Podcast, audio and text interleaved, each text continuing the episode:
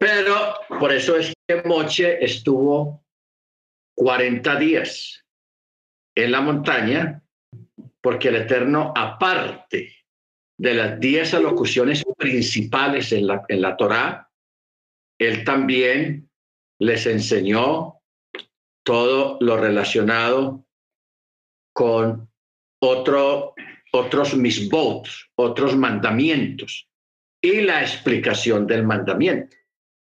O sea, las diez alocuciones principales, de ahí se basan todo el resto de la Torá.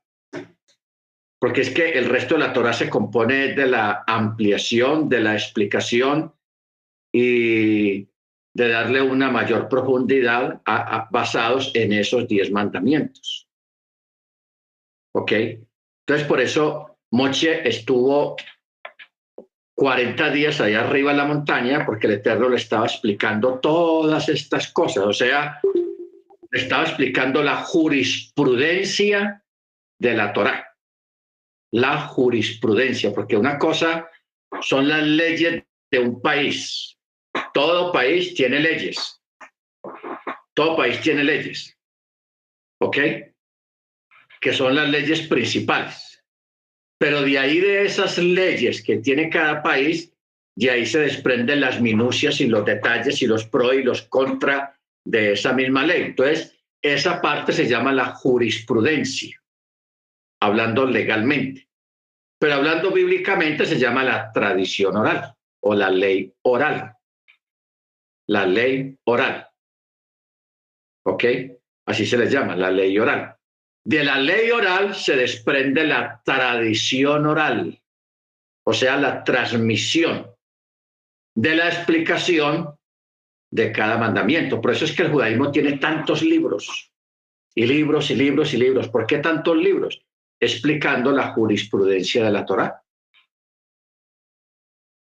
Porque hay preguntas. Por ejemplo, eh, el texto dice, no matarás. Así dice. No, no asesinarás, porque la palabra no matarás no es correcta. Matar es una cosa y asesinar es otra cosa. No asesinarás y ya. Pero sucede, y todos sabemos, que de esa palabra no asesinarás se desprenden muchas preguntas, porque hay muchas formas de asesinar a una persona. Pero también hay asesinatos o hay gente que muere en manos de otra persona accidentalmente.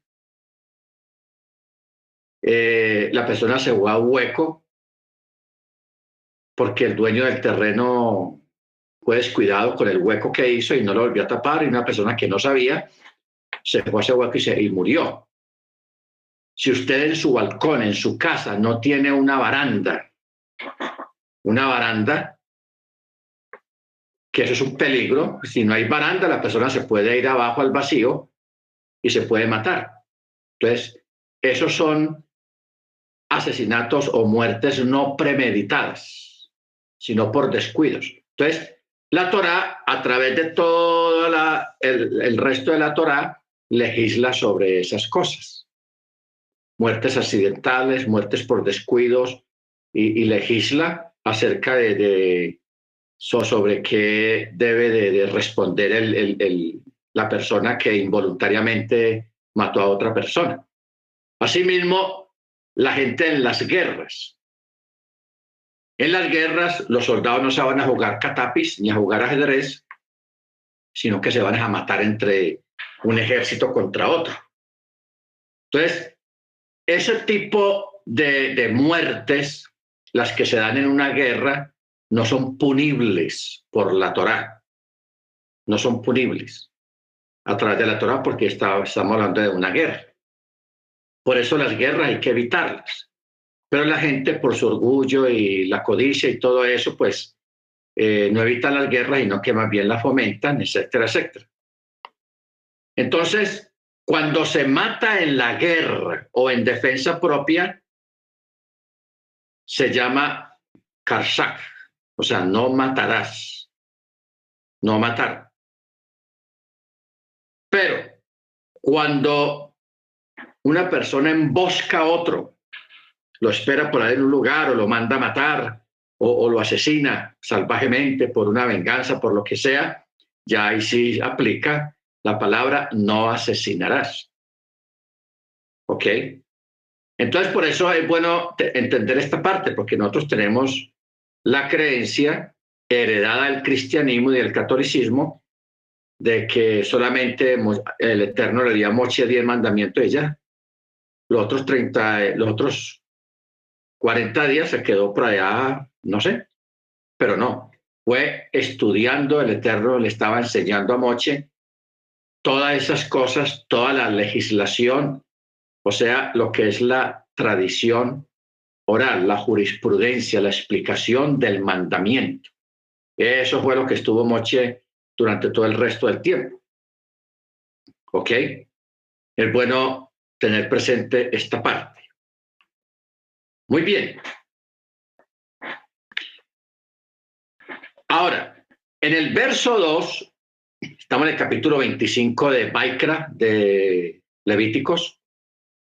En el verso 2 dice, habla a los hijos de Israel y dice, y diles, cuando entren a la tierra que yo les entrego, la tierra guardará un Shabbat de cese para el Eterno. Durante seis años sembrarás tu campo y durante seis años podarás tu viña y recogerás su cosecha.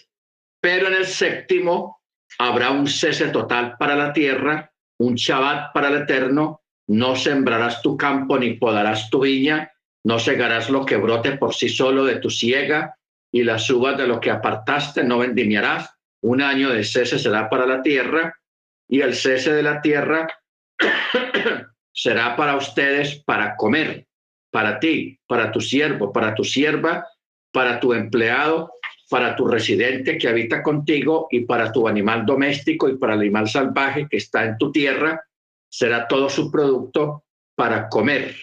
Bueno, paremos aquí, porque esto aquí está interesante.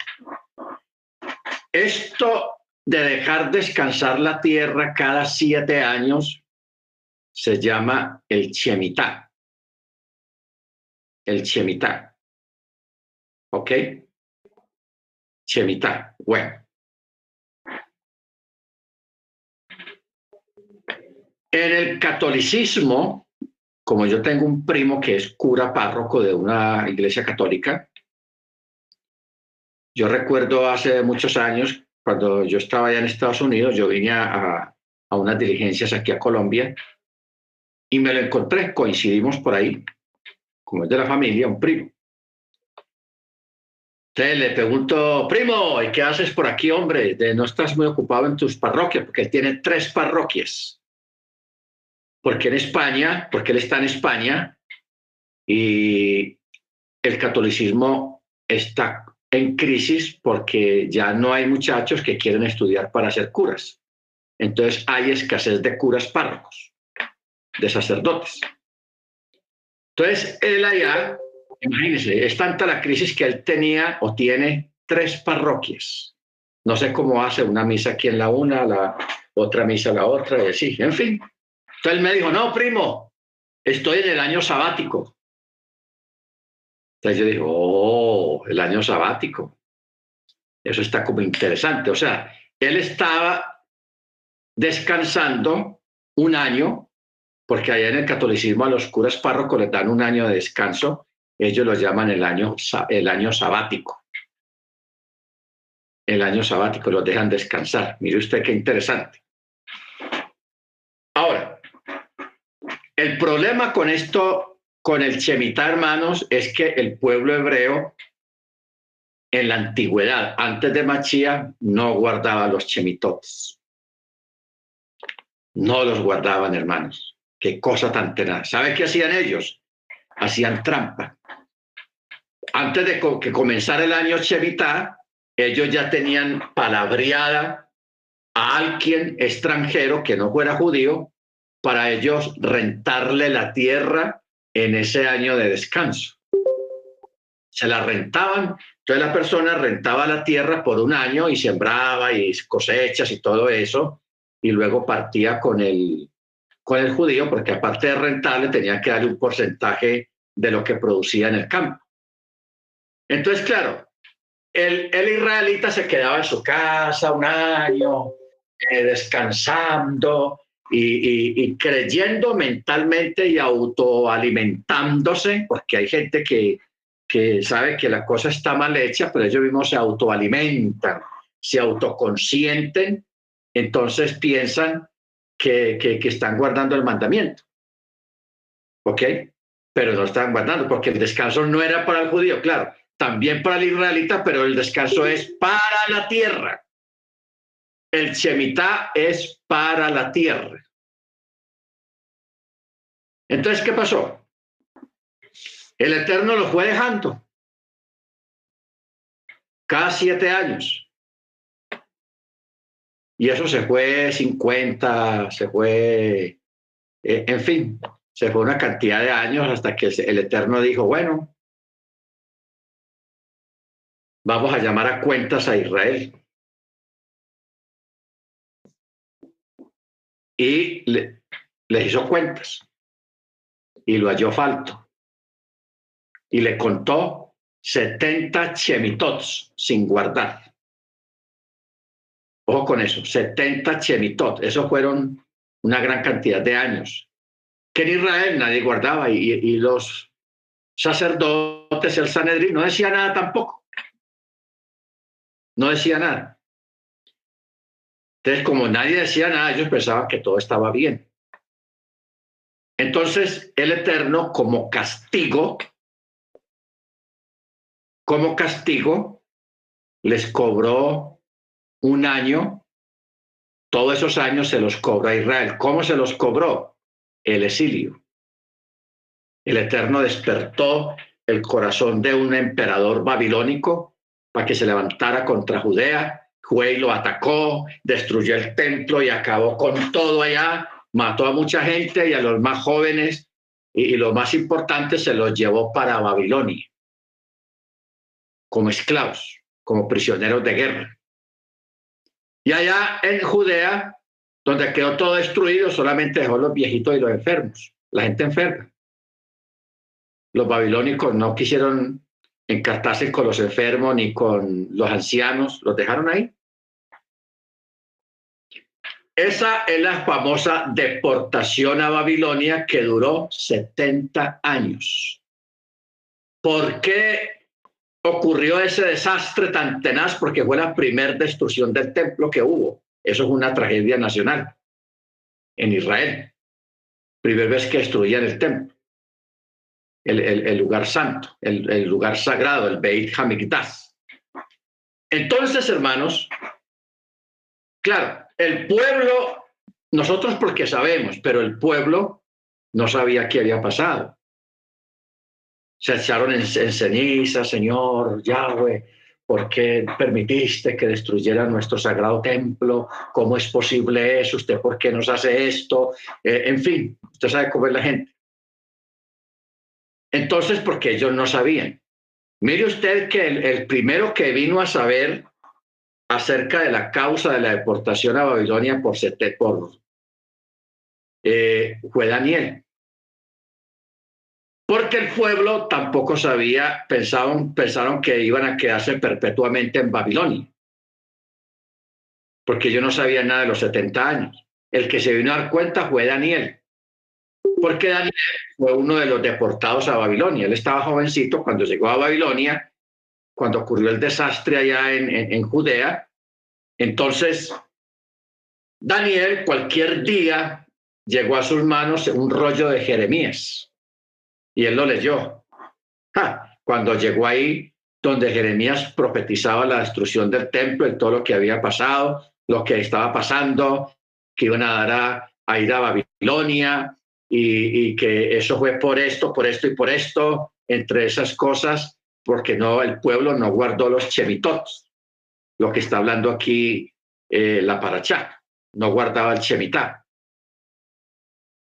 Entonces Daniel, cuando usted lee el libro de Daniel, Daniel le dio un dolor tenaz, muy tenaz. Por eso, Daniel, en el capítulo 9, el libro de Daniel, eh, Dice, verso 2, mire cómo dice Daniel, cuando él se dio cuenta de lo que, de lo que, estaba pasando cuando leyó el rollo de Jeremías. En ese primer año del reinado de Asuero, yo, Daniel, entendí de los libros que según la palabra de Yahweh dada al profeta Jeremías, el número de los años que habría de durar la desolación de Jerusalén serían 70 años. Entonces, a partir del verso 3, él se quiebra y comienza a orar. Y la oración que él hizo quedó registrada en este capítulo 9. O sea, si usted quiere tener una, una oración base o lo que es una oración de arrepentimiento o un modelo de oración, es esta oración.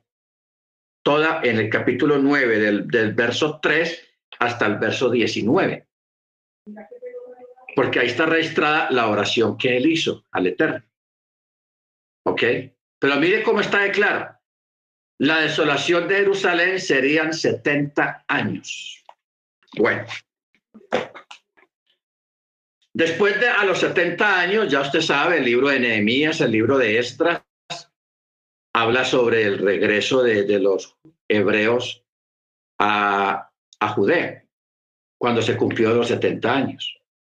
Bueno, con todo eso, hermanos, Israel siguió fallando. No guardaban el chemitá por pura avaricia. Ellos decían, no, ¿cómo voy a dejar yo la, sin, cosechar la tierra, un año perdido y yo no sé qué? Y, y haciéndose los tontos, sabiendo que el Eterno les, les dijo muy claro, en el año 6 les voy a dar una triple cosecha. O sea, el triple para que guarden lo que van a hacer ese año, se lo está dando antes del séptimo año. Pero ellos con todo y eso hacían trampas. Y se les llenó el corazón de, de avaricia porque dijeron, bueno, en el sexto año la cosecha es triple, uy, voy a volver rico. Y en el séptimo año rento la tierra, no pierdo nada y más rico me vuelvo. Eso pensaron ellos, hermanos, en sus corazones, pero el Eterno les pasó la cuenta. Les pasó la cuenta y fueron a dar a Babilonia. Murió más de la mitad de la población allá en Judea que había en Judea. La mayoría murieron en la guerra porque eso fue una invasión, una guerra tenaz. Eh, quemaron el templo, quemaron las casas, le echaron, en fin, eso es un desastre tenaz. Entonces el Eterno les dijo a ellos, como ustedes no quisieron dejar descansar la tierra un año, cada, cada siete años, entonces yo le voy a, voy a dejar descansar la tierra 70 años, porque se la deben a la tierra. O sea, la tierra también tiene su Shabbat. Ojo con esto, hermanos, porque el Shabbat es sagrado. El Shabbat es muy importante no tomemos el Shabbat a la ligera. ¿Ok? No tomemos el Shabbat a la ligera. Usted sabe que en Shabbat no se viaja. En Shabbat no se trabaja. En Shabbat no se hacen fiestas ni matrimonios ni nada durante el periodo del Shabbat. Ya después de que termine Shabbat, usted haga lo que quiera, siempre que sea algo temeroso al cielo, en el temor al cielo, pero dentro del Shabbat, hermanos, mantenga esa norma porque el Shabbat es sagrado. Y tan sagrado y tan importante es que mire que la misma tierra que usted pisa, también el Eterno le concedió Shabbat, a celebrar Shabbat, o sea, descansar cada siete años. Pero el pueblo no lo hizo no obedecieron este mandamiento de los chemitot. Ahora, eh, a causa de esto, hermanos, en esta época moderna, porque usted dice, bueno, hermano, entonces nosotros qué hacemos? Yo vivo en la ciudad, yo no tengo finca, yo no siembro nada. Eh, ¿Cómo es la vuelta? ¿Cómo es la cosa con nosotros en este tiempo?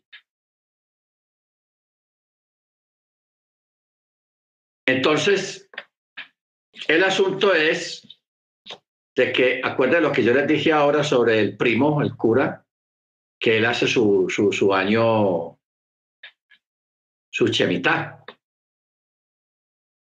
su año de reposo, cada siete años. Yo digo, ah, está interesante eso. ¿Ok? Entonces, hermanos, como en este tiempo realmente nadie hace eso porque vivimos una vida moderna, no dependemos de las cosechas, entonces ya tenemos que entrar es a saber cómo se guarda un chemitá en este tiempo. ¿Y qué es un chemitá? ¿Y qué significa? ¿Qué significado tiene el chemitá? Porque, porque, esto, porque estoy poniendo como tanto énfasis en el chemitá, hermanos, porque estamos en un chemitá.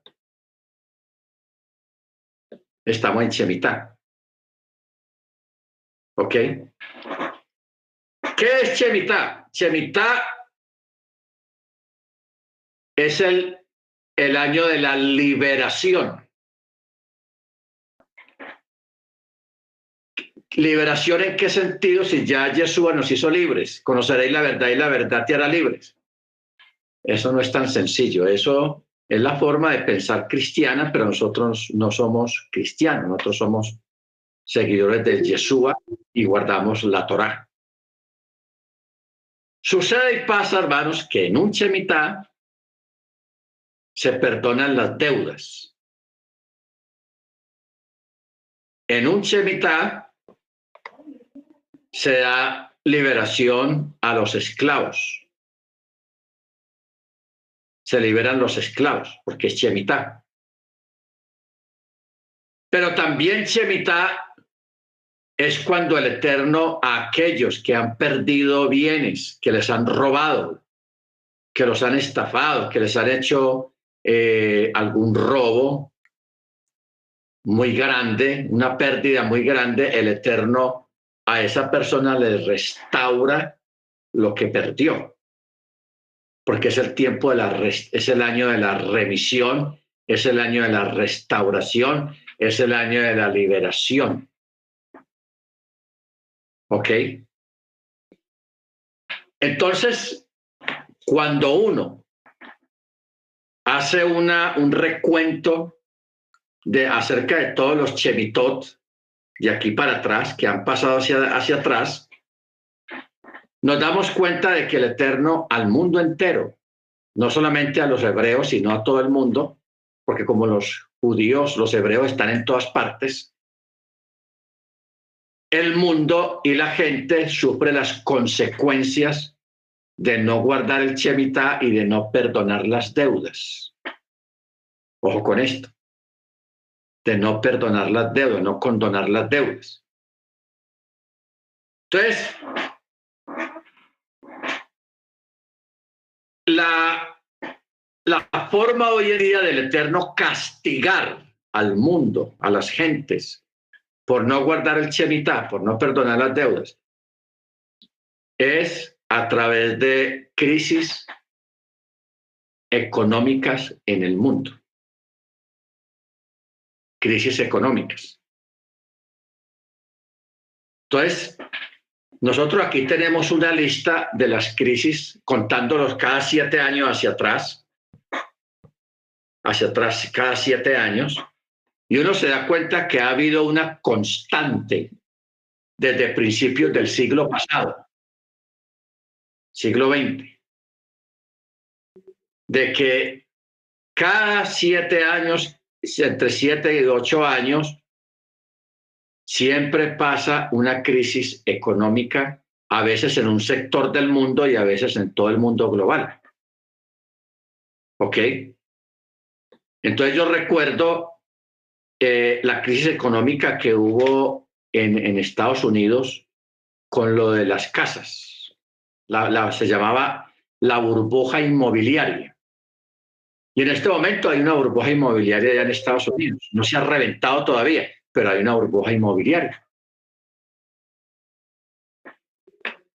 Entonces, ahí me tocó la del 2008, no me olvida, porque antes de, ese Chevita, eso era una locura en Estados Unidos. Una locura económica porque a usted llegaba a un auto, a una, donde venden carros nuevos, un concesionario se llama acá, y, la gente salía, entraba caminando y salía manejando carros. O sea, le entregaban el carro a la gente sin chequear su crédito, sin mirar si la persona sí era fluente para pagar el carro. O sea, empujaban a la persona que cogiera ese carro y saliera. Los bancos, una persona hablaba de, de, una casa en un banco, ahí mismo el banco lo llamaba, le decía, escoja la casa que usted quiera y sin chequear su, su récord de, de, crédito o si era fluente para pagar, no, no chequeaban eso. Tenga, váyase, aquí está la llave, firme aquí. Al, al otro año empieza a pagar la casa. Hermano, eso era una locura.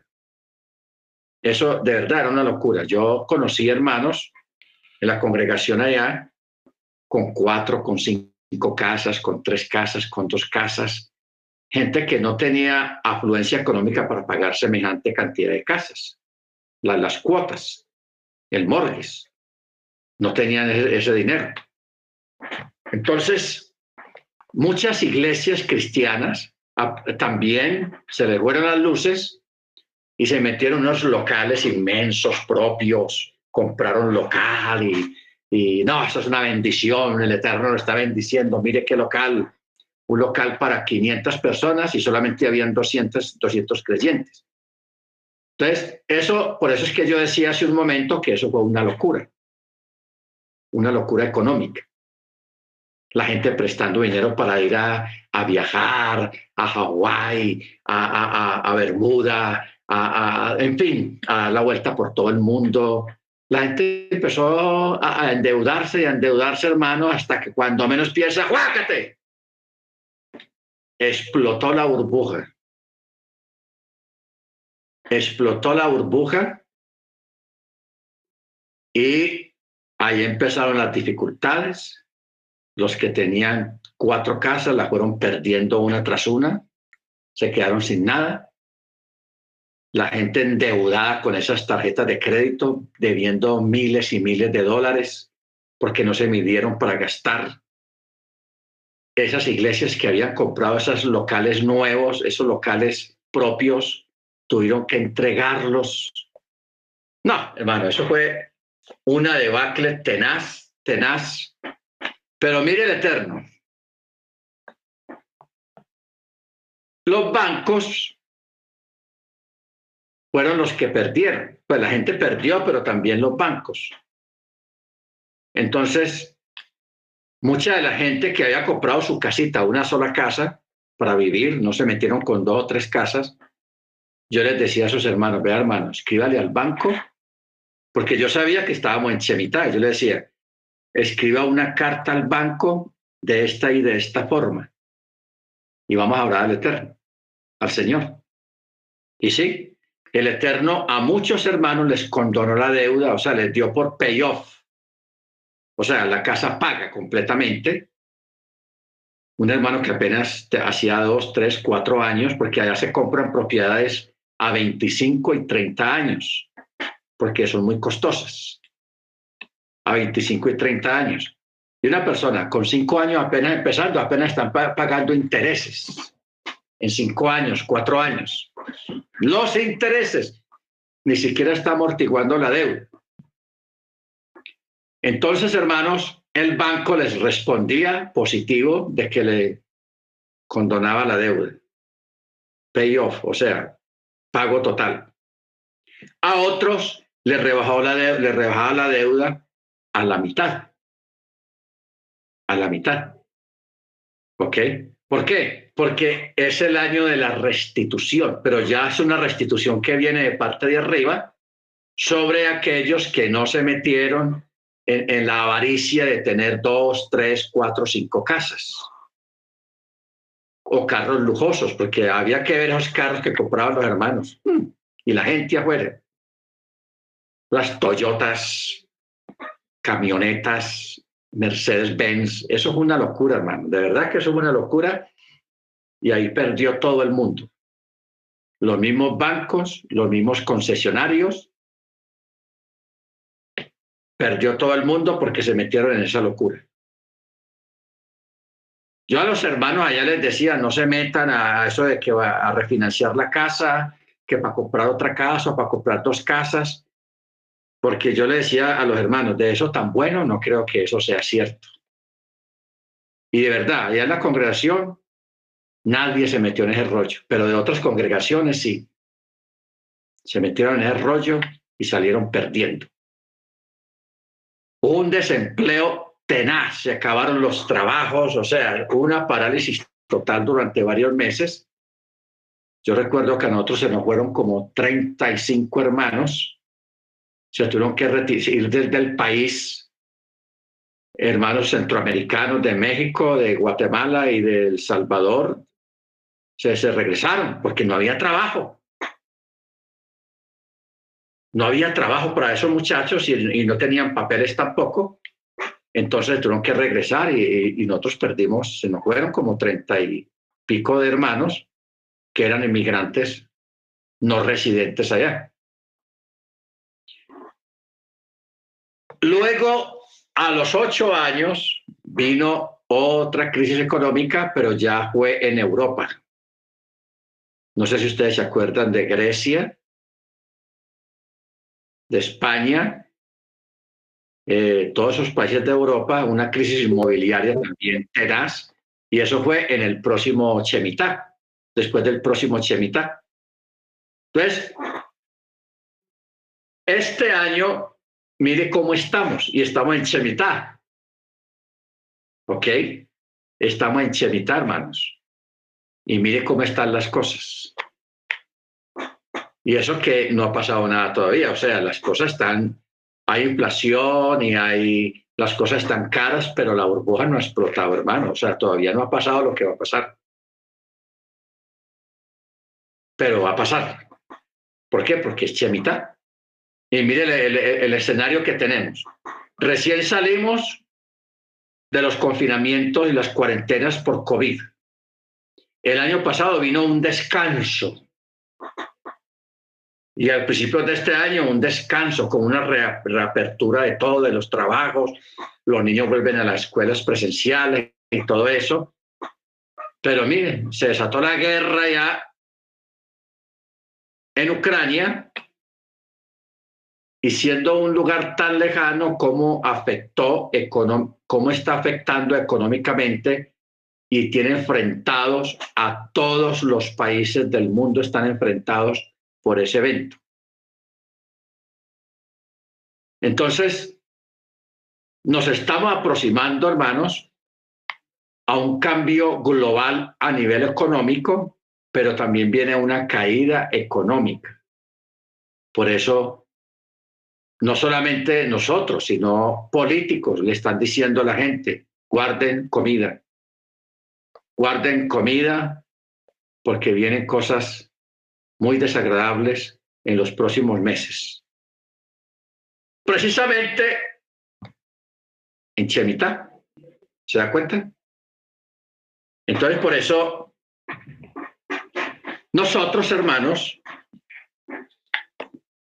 debemos de tener en este tiempo, por si usted no sabía, si quiere, apunte, anote, para que usted no sea una víctima del Chemitá, del juicio del Eterno, porque no vaya a pensar que porque usted guarda Shabbat, usted va a quedar libre del Shemitah, del juicio del Shemitah, no, señor.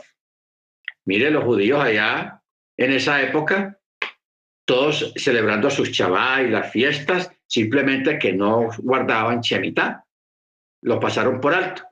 Y todos con su Shabbat y todo, muchos miles murieron en Judea y los sobrevivientes fueron llevados a Babilonia 70 años. Un pueblo tan orgulloso, un pueblo con semejante Elohim, con semejante eh, divinidad, y fueron sentenciados 70 años como esclavos en un país extranjero, un país idolatra, pagano completamente, allá fueron a dar. Por eso usted lee en Salmos, en algunos Salmos y en algunos profetas, que dice que los, las, las gentes de ese país les decían a los judíos, cantadnos canciones de las que ustedes canten, a ver, canten, canten.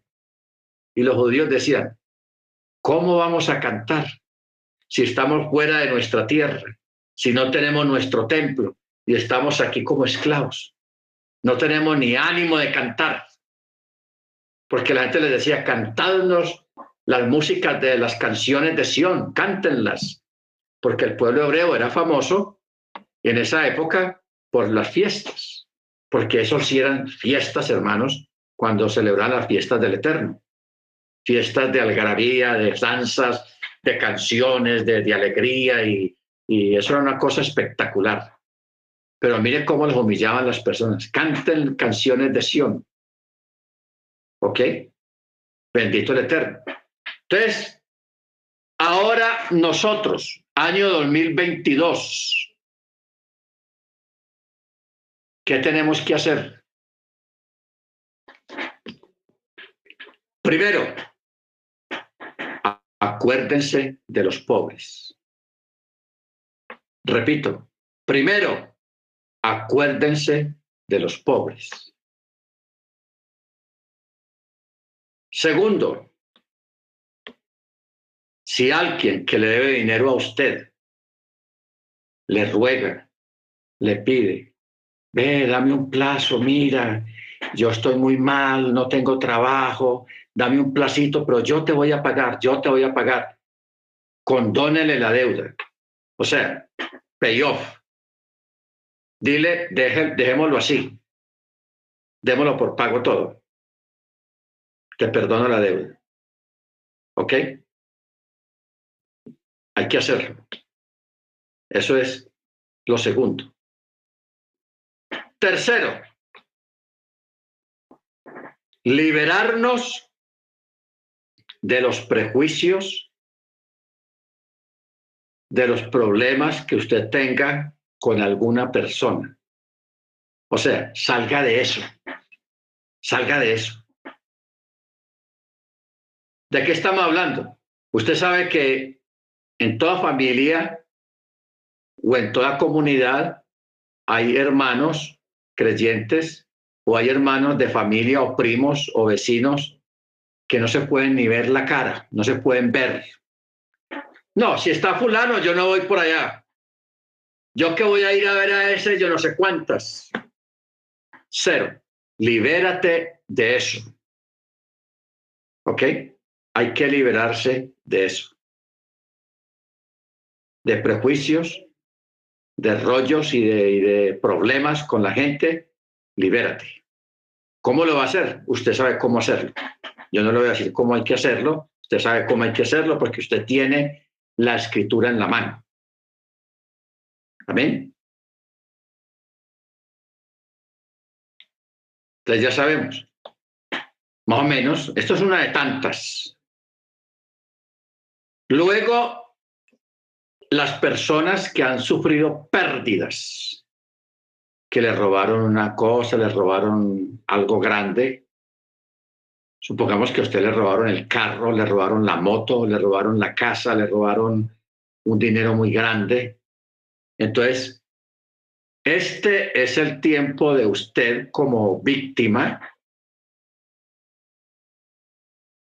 de recibir o de que le sea devuelto lo que usted perdió,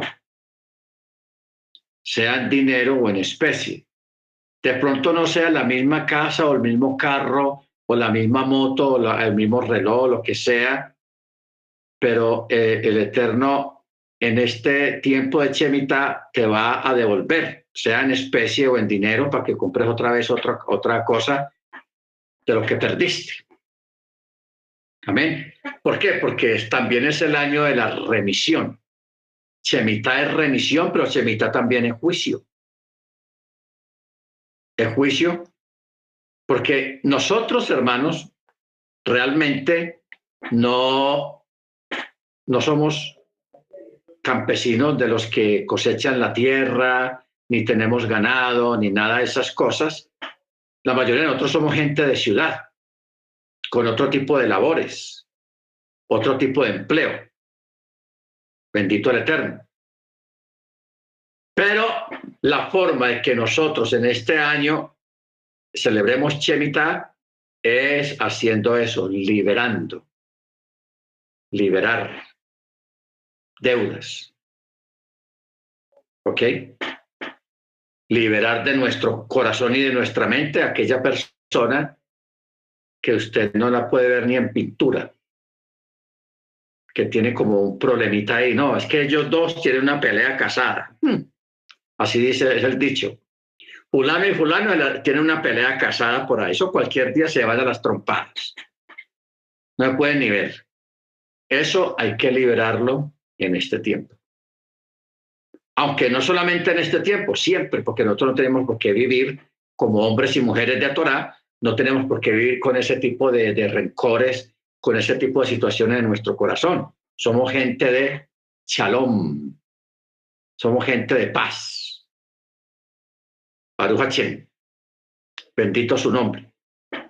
Entonces, por eso es importante, hermanos, pero aquellos que han sido patrones, que han maltratado al trabajador, que le han robado al trabajador, al empleado, a ellos Shemitah les llega juicio, les llega pérdida, les llega el crujir de dientes, el lloro y el crujir de dientes. Bendito sea el nombre del Eterno. Entonces, si todos nosotros queremos ser librados de juicio del Chemitá, hagamos lo que acabamos de escuchar. Acuérdese de los pobres, usted perdone deudas, bendiga a alguien con eso. Bendiga a alguien con eso. ¿Ok? Porque si una persona le debe a usted dinero pero usted con todo y eso, usted está bien, el Señor te está, el Eterno te está bendiciendo, etcétera, etcétera. Hombre, haga, el, acto, el milagro y perdone esa deuda de alguien que, te, que tenga una deuda contigo. Bendito el Eterno. Eso te libra y eso multiplica la bendición sobre tu vida. Amén. Porque realmente allá afuera hay gente que la está pasando mal. Hay gente con dificultades financieras para sostener su familia, para muchas cosas. Mientras que otros, el celular que vale 4 millones de pesos colombianos, oh, iPhone 14, el iPhone 13. O sea, nosotros, hermanos, debemos de mantener un bajo perfil, llamémoslo así, técnicamente mantener un bajo perfil porque es humillante, no es concordante. O sea, en una cultura como la nuestra, tan dispar como lo es en México, como lo es aquí en Colombia, que somos económicamente muy dispares, o sea, muy, muy eh, hay, hay una, no hay una paridad. O sea, hay muchos, hay pocos ricos y muchos pobres. Y la distancia que hay entre uno y otro es muy grande. Entonces dígame usted que usted tenga el iPhone 13. Oh, el iPhone 13, mira eso. Una carcacha ahí. El iPhone 13. Tú vas donde una persona humilde a mostrarle tu iPhone 13. ¿Para qué? ¿Para qué?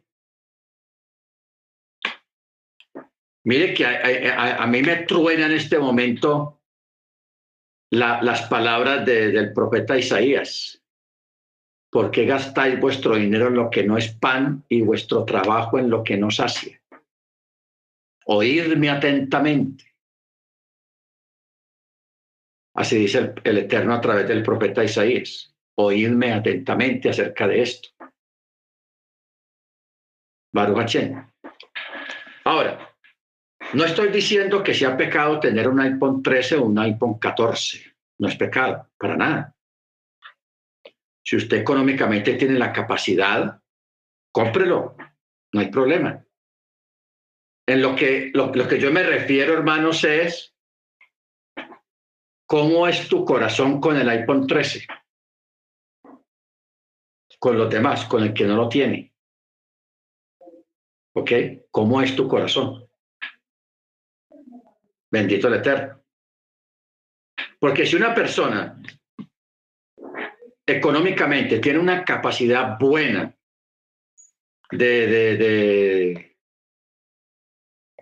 de, de, tener buena economía, hombre, no, no le vamos a decir que se compre una, una flechita de esas de, de 350 mil pesos, que solamente sirve para hacer llamadas y recibir llamadas.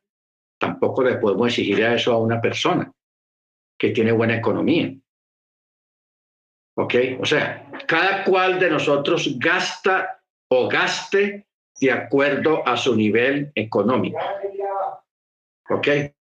Gaste de acuerdo a su nivel económico. No exagere ni se metan deudas si usted no puede, que porque está fiebrado por un iPhone 13 o un iPhone 14 y usted se endeuda y se mete una deuda tremenda, descuidando su casa, descuidando su, su, propia economía. No, no haga eso. Entonces, para evitar los juicios, hermanos, manejemos en nuestra vida un corazón limpio, sencillo, en la presencia del Eterno. ¿Ok? Limpio y sencillo en la presencia del Eterno. Porque es que a veces pensamos que todo el mundo es como nosotros o vive como nosotros y eso no es así. Hay gente, hermanos, que de verdad está mal económicamente, viven en pobreza, no comen bien. Y esa es la, la gente que el, el Eterno atiende. Pero si tú no los atiendes, no te acuerdas del pobre, estás en deuda con el cielo. Amén. Muy bien. Eh,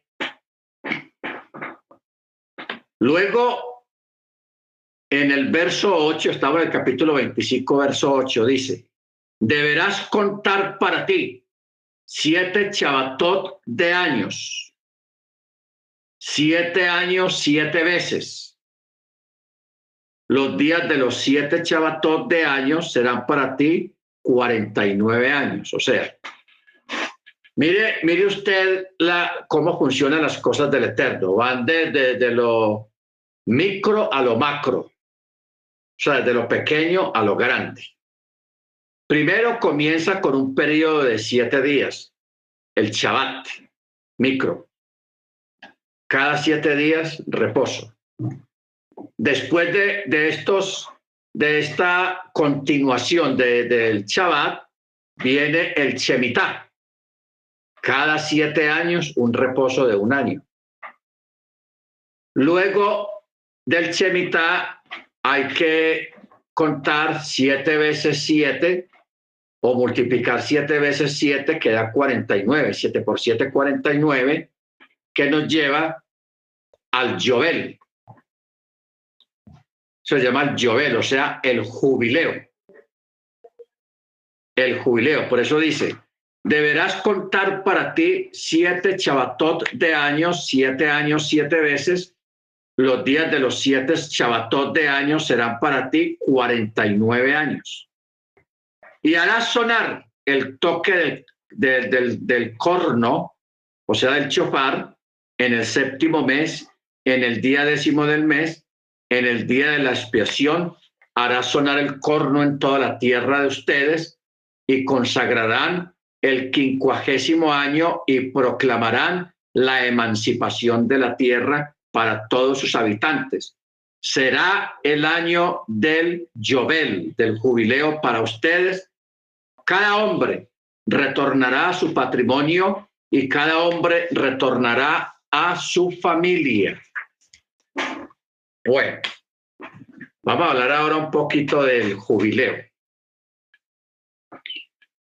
El jubileo ya es cada 49 años. Ustedes recuerdan que nosotros en este momento, hablando de micro a macro, estamos contando desde Pexac hasta Chabuot, que son 49 días.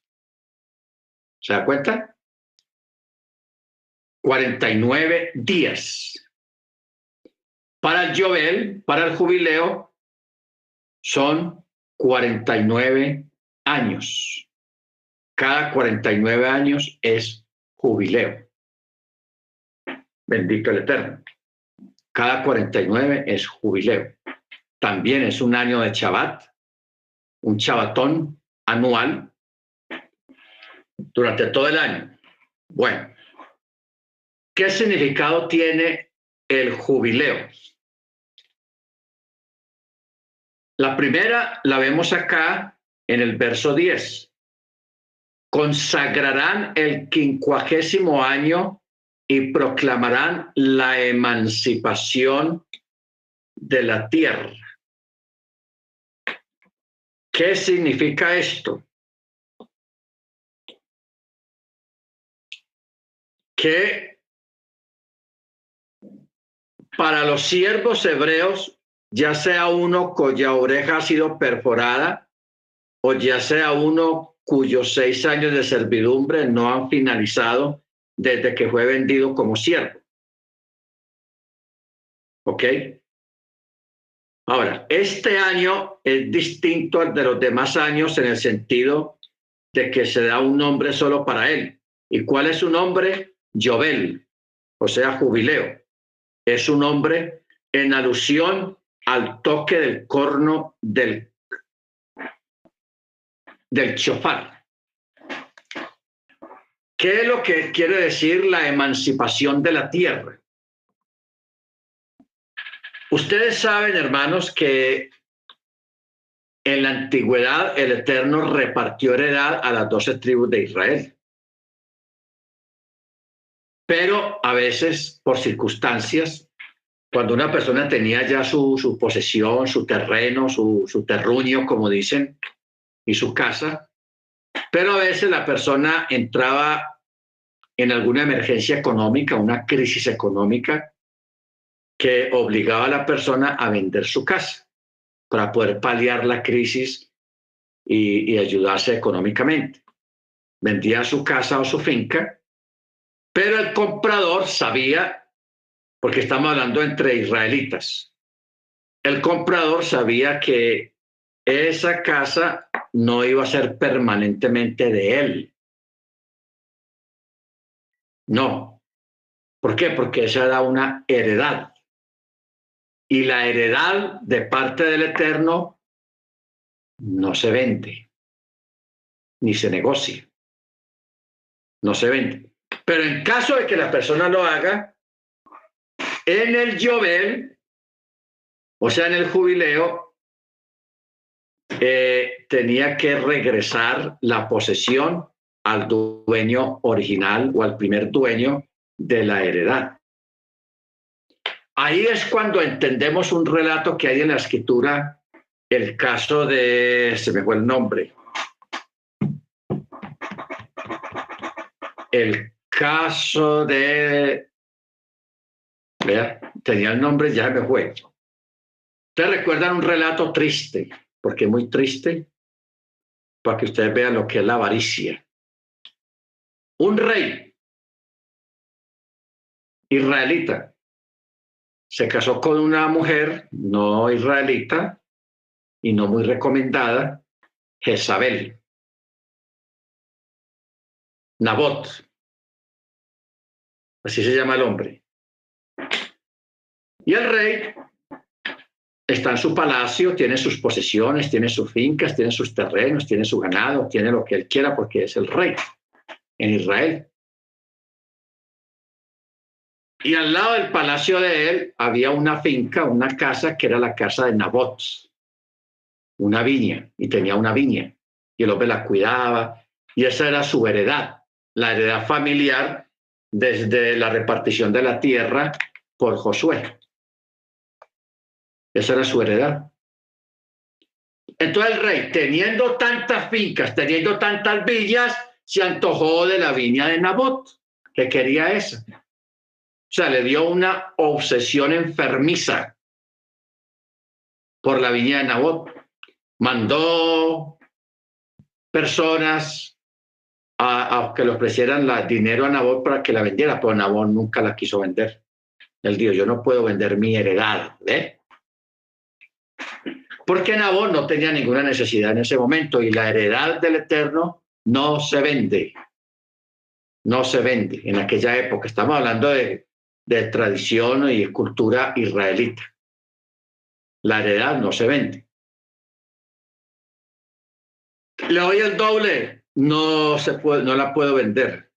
Entonces el rey entró en depresión, se puso depresivo, ya no quería comer, ya no dormía bien. Y, entonces la reina cuando lo ve, mijo, ¿usted qué le pasa, rey? No, es que yo vea, yo quiero la viña de Nabón y no me la quiere vender. Entonces la reina, para tenerlo contento y que estuviera bien, dice, no, déjate que yo ya sé cómo arreglo el problema. Y sí, se consiguió una gente, habló con unos sacerdotes y con una gente mala les pagó dinero con soborno para que dijeran que habían oído a Nabot que había maldecido el nombre del Eterno.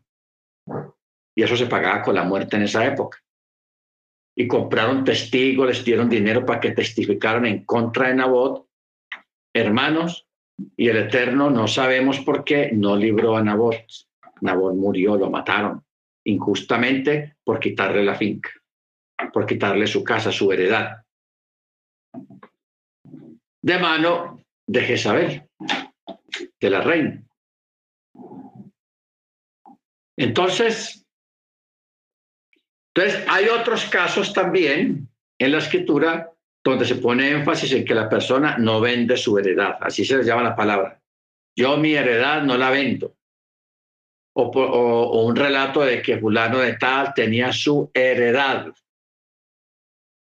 O sea, ahí vivía toda la estirpe de la familia desde que fue repartida la tierra por, por Josué en Canaán. Y, eso se ha mantenido por siglos y siglos y siglos. El padre le deja al hijo, el hijo crece y se le deja a su hijo y se perpetúa la heredad en esa familia. ¿Ves por qué? Porque es posesión y porque es la heredad. Amén. Bendito el Eterno. Pero si una persona le robaban eso o la vendía esa heredad tenía, en el jubileo tenía que volver al dueño. Eso dice la, eso lo estamos leyendo acá. Proclamará la emancipación en la tierra para todos sus habitantes, será año de jubileo para ustedes.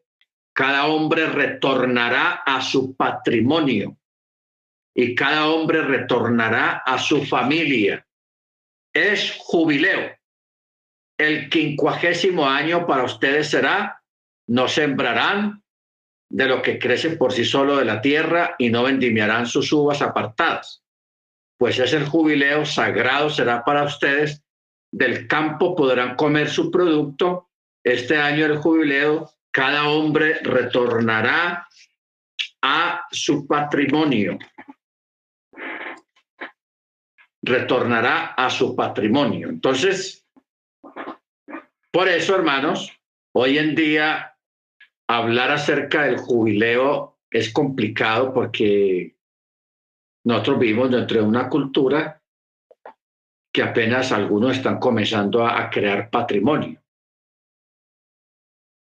¿Ok? Lamentablemente, hoy en día la, mentalidad de la gente, la gente no quiere conservar la, la casa de los abuelos o la casa paterna, la venden. La venden con, todo, con todos sus recuerdos, todo lo que vivieron ahí en esa casa donde vivió el abuelo y el abuelo vivió con sus padres y eso se va para atrás y para atrás y para atrás. Casas que han pertenecido a una misma familia durante años y siglos, de un momento a otro, la venden, los, los descendientes la venden. ¿Por qué? Porque no les importa los valores familiares. No les importan los valores familiares. Y otros que vivimos de casa en casa, compramos aquí, la vendimos, compramos allí, la vendimos, compramos allí, la vendimos, y realmente no hemos creado una heredad. No hemos creado una heredad. Que sería muy interesante eh, empezar a crear una heredad familiar. ¿Por qué? Porque eso perpetúa ese lugar y porque ese lugar es consagrado. El Eterno bendice las heredades que se mantienen dentro de la familia. De ahí entendemos esos textos que he mencionado varias veces en clases anteriores, donde hablamos de, dice, donde toman nombre lo que están en el cielo, de las familias que están en el cielo, en la tierra y debajo de la tierra. Menciona la palabra familias, pero mire que me, empieza desde arriba. Familias en el cielo, en la tierra y debajo de la tierra. ¿Ok? Entonces, menciona la palabra familias. ¿Por qué la escritura habla de familias? Porque por eso es que él creó las doce tribus de Israel. Y cada tribu es una familia. Es una familia. ¿Ok? Por eso cuando, cuando lleguen el, la entrada al reino o la nueva Jerusalén, allá nosotros no vamos a llegar allá donde nosotros, vea, a me gusta allí, voy para allá. No, eh, me gusta con aquella gente, si es que me parece simpática esa gente. No. Todos vamos a ser reunidos a donde pertenecemos según la simiente y según la familia antecesora de nosotros. ¿Ok? Según la familia antecesora. ¿Ok? Si nosotros somos descendientes de alguna de las diez tribus, si usted es descendiente de alguna de las diez tribus, el Eterno solamente lo sabe a qué tribu pertenece usted. Entonces, cuando llegue la hora de entrar al reino, o cuando llegue la hora de usted partir de esta tierra, de morir, entre comillas, eh, a usted allá, cuando llega el momento de salir del cuerpo, de morir, a usted lo están esperando sus ancestros. De pronto usted no conoce a nadie, porque son sus ancestros israelitas de alguna de las tribus, y ahí por eso vas a, ir y te reunirás con los tuyos. Por eso el, la escritura dice en muchas partes cuando muere alguien muy importante. Y murió fulano de tal y fue reunido con los suyos. No está hablando en términos generales del pueblo hebreo, no, con la tribu con la familia ancestral a la que siempre ha pertenecido esa persona. Allá lo están esperando. ¿Ok? Sus ancestros a nivel de Torah. Ahora, si la persona no pertenece a ninguna de las tribus, una tribu te va a adoptar. Porque nosotros nunca nos hemos preguntado, por ejemplo, cuando los egipcios que se quisieron unir al pueblo hebreo, eh, ¿dónde fueron ubicados? o sea, ¿en qué tribu fueron ubicados ellos?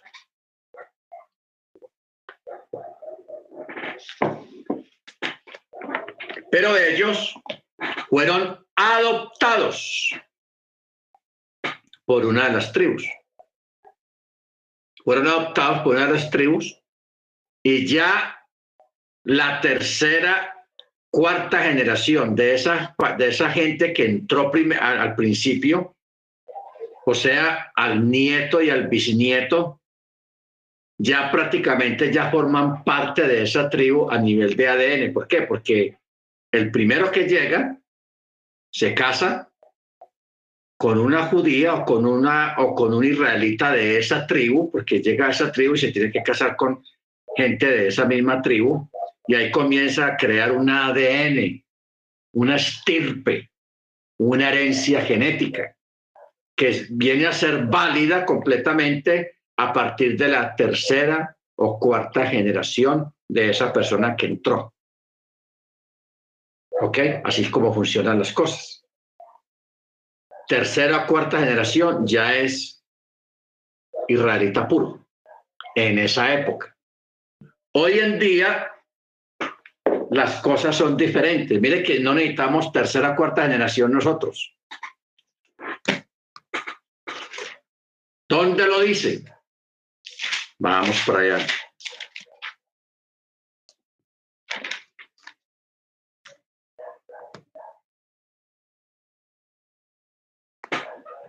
Romanos, capítulo 2. Romanos, capítulo 2. O sea, si usted pensaba, ay, es que yo no sé si de pronto yo no soy de ninguna de las tribus, entonces, ¿qué voy a hacer yo? ¿A dónde quedo yo? ¿Qué voy a hacer? ¿Ah? Vamos a Romanos 2. Romanos 2, en el verso 28 y 29. Dice de la siguiente manera. Pues no es judío el que lo es exteriormente, ni es circuncisión la que aparece exteriormente en la carne. Ojo, no es judío, ¿qué quiere decir exteriormente? En la circuncisión. ¿Ok? Aquí dice, no es judío el que es circuncidado solamente ni es circuncisión la que aparece exteriormente en la carne, o sea, en el prepucio, sino que es judío el que lo es en lo interior. Y la circuncisión es la del corazón, por el ruach, no por mano humana, no por letra, cuya aprobación no proviene de hombres, sino del Eterno. Entonces, aquí ya el apóstol está hablando, está empezando a hablar de otro tipo de judío. Y ese otro tipo de judío lo trae el Mesías, ya no según la circuncisión de la carne, sino la circuncisión del corazón. La circuncisión del corazón. Porque la gente Hoy en día existe un debate muy grande allá afuera en las comunidades mesiánicas de raíces hebreas acerca de la circuncisión. Unos dicen que hay que circuncidarse obligatoriamente y otros dicen que no hay que circuncidarse basado en lo que vino a traer el Mesías, porque el Mesías vino a poner los puntos sobre las sillas en cuanto a la interpretación de la Torá. ¿Ok? Porque no todo lo que interpretaron los sabios y los rabinos era cierto. Entonces Yeshua vino y sentó cátedra en, en referencia a esos puntos. Primero, porque hay personas, hermanos, que se atreven, porque eso es un atrevimiento y es una falsedad, de decir, si un hermano, si un varón no se circuncida, no es salvo. Y es, ¿cómo? No es salvo. Entonces las mujeres se van a perder, porque las mujeres no se circuncidan. O sea, si la salvación depende de la circuncisión, las mujeres están perdidas. Porque no tienen de dónde circuncidarse. Entonces se perdieron. Entonces, el Eterno, por el Rúa, limó esa aspereza y mandó a escribir esta parte, este texto o estos textos, porque a partir del verso 17 Romanos 2 está hablando del tema de la circuncisión. Y sigue con el capítulo 3, todo el capítulo 3 habla de lo mismo, el tema de la circuncisión. Porque el Ruach sabía que se iba a levantar gente en un tiempo futuro que iban a decir eso. El que no esté circuncidado se pierde, no es salvo. Te la muerte perdiendo. Pero aquí lo dice claro. No es judío, no, es judío, sino que es judío el que lo es en lo interior. Y la circuncisión es la del corazón. Por el Ruach, no por letra cuya aprobación no proviene de hombres, sino de el Eterno. El Eterno.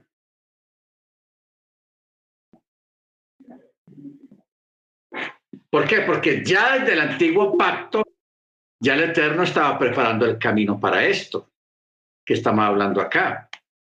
¿De qué manera Él lo estaba preparando? Cuando Él le decía a, los israelitas, circunciden el prepucio de su corazón, circunciden el prepucio de su corazón. ¿Por qué? Porque estaban mal, eran malos, dañinos, rencorosos, vengativos, de malos pensamientos en el corazón. O sea, por fuera, oh, yo estoy circuncidado, uh, estoy guardando mandamiento, vea, ya me circuncidé, yo soy, fui circuncidado al octavo día, etcétera, etcétera, etcétera, etcétera. Entonces se enorgullecían en ese tipo de cosas, pero por dentro, hermanos, eran unas tumbas de corrupción, de maldad, de, de, gente mala. como Jesús les dijo, sepulcros blanqueados que por dentro, detrás de esa losa de concreto que está pintada de blanco, dentro de esa, detrás de esa losa adentro hay corrupción, hay huesos podridos, hay, hay cosas desagradables. Bendito el Eterno.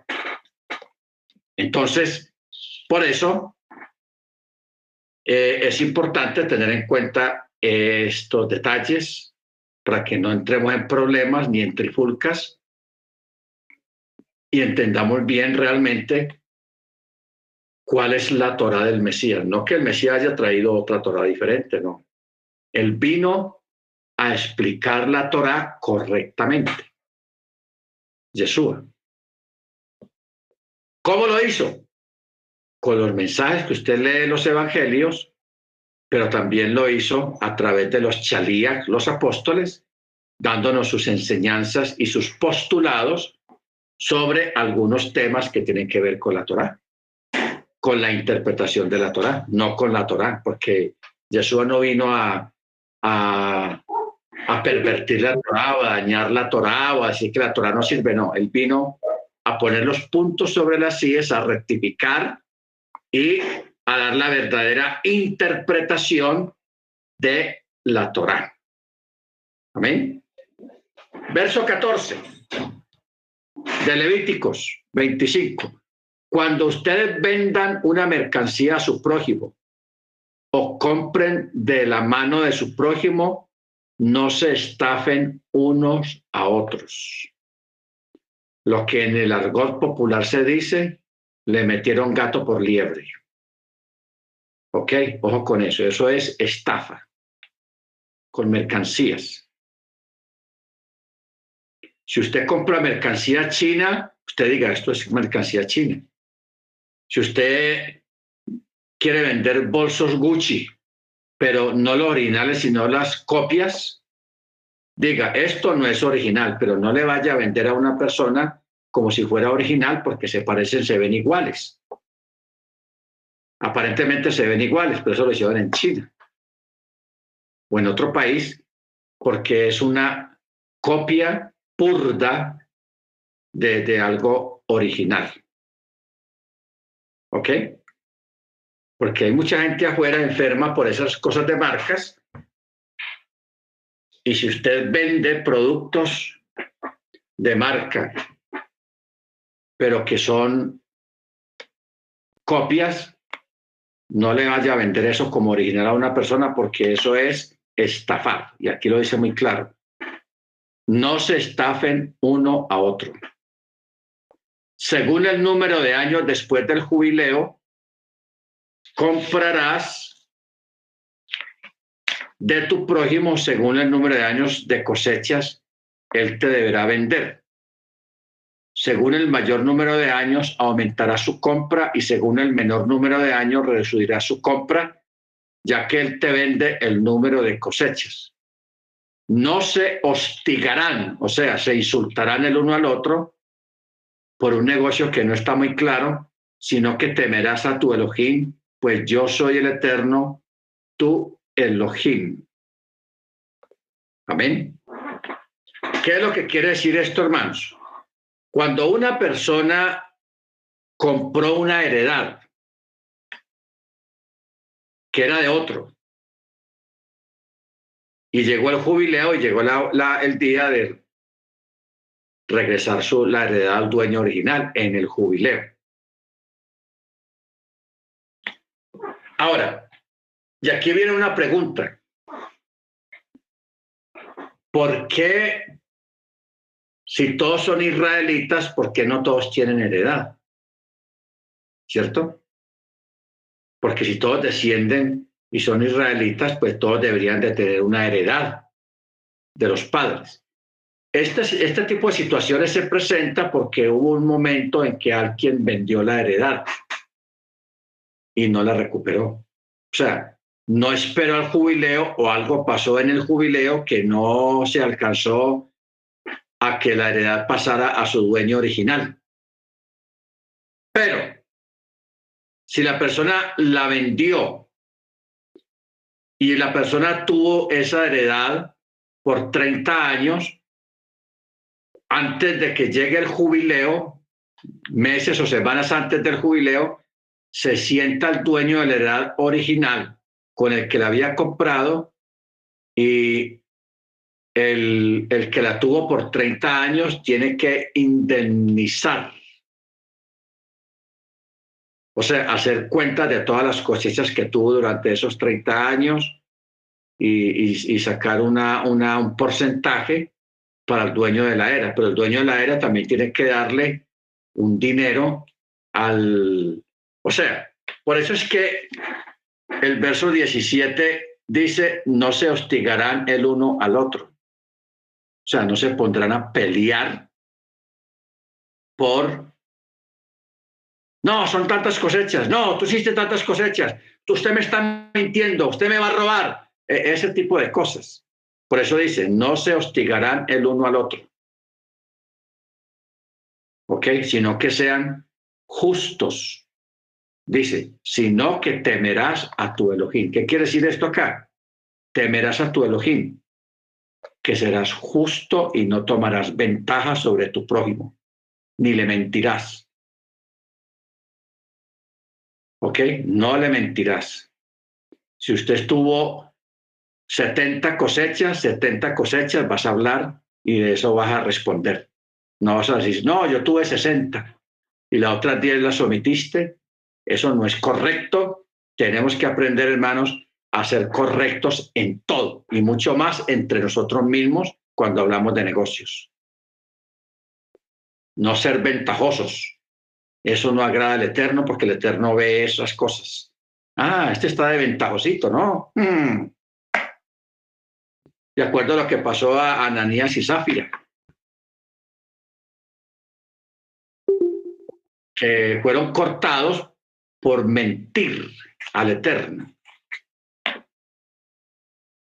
Ellos pensaban que le estaban metiendo la mentira al apóstol, pero ellos le estaban mintiendo al Eterno. Por algo bueno que estaban haciendo, hermanos, porque ellos estaban haciendo algo muy bueno. Eso de vender la casa y llevar el dinero de la venta a los pies de los apóstoles, eso no se ve todos los días y nadie y muy pocos están dispuestos a hacer eso. pero ellos lo hicieron. Pero ¿cuál fue el error? Que ellos vendieron la heredad en tanto y se guardaron un poco de un poquito de dinero para ellos. Y le dijeron al apóstol, no, nosotros vendimos la, la casa en tanto. Mintieron. Y pum, cayó muerto el uno, pum, cayó muerto el otro por haber mentido dentro de algo bueno que ellos mismos estaban haciendo. Entonces, eso mismo nosotros debemos de procurar, hermanos, no mentir, no meternos cuentos entre nosotros mismos para iniciar ventajosos entre nosotros mismos. Deje eso, hermanos, deje, deje de ser agalludo, como una palabra colombiana, agalludo, o sea, ventajoso. No sea así, sea correcto, sea eh, exacto en las cosas y verá cómo le va a ir de bien en todas las cosas suyas, ¿ok? Bendito el Eterno. Bueno, hermano, vamos a parar acá. Mañana seguimos. Amén. Thank you.